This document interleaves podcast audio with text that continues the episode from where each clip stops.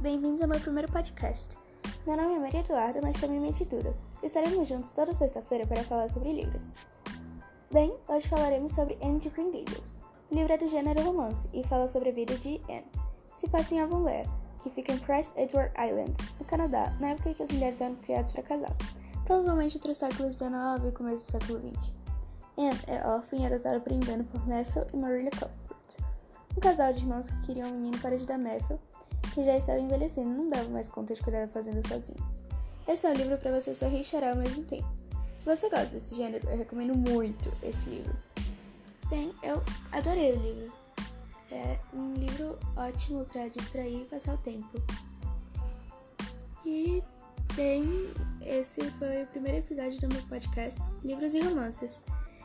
Vejo você semana que vem. Tchau!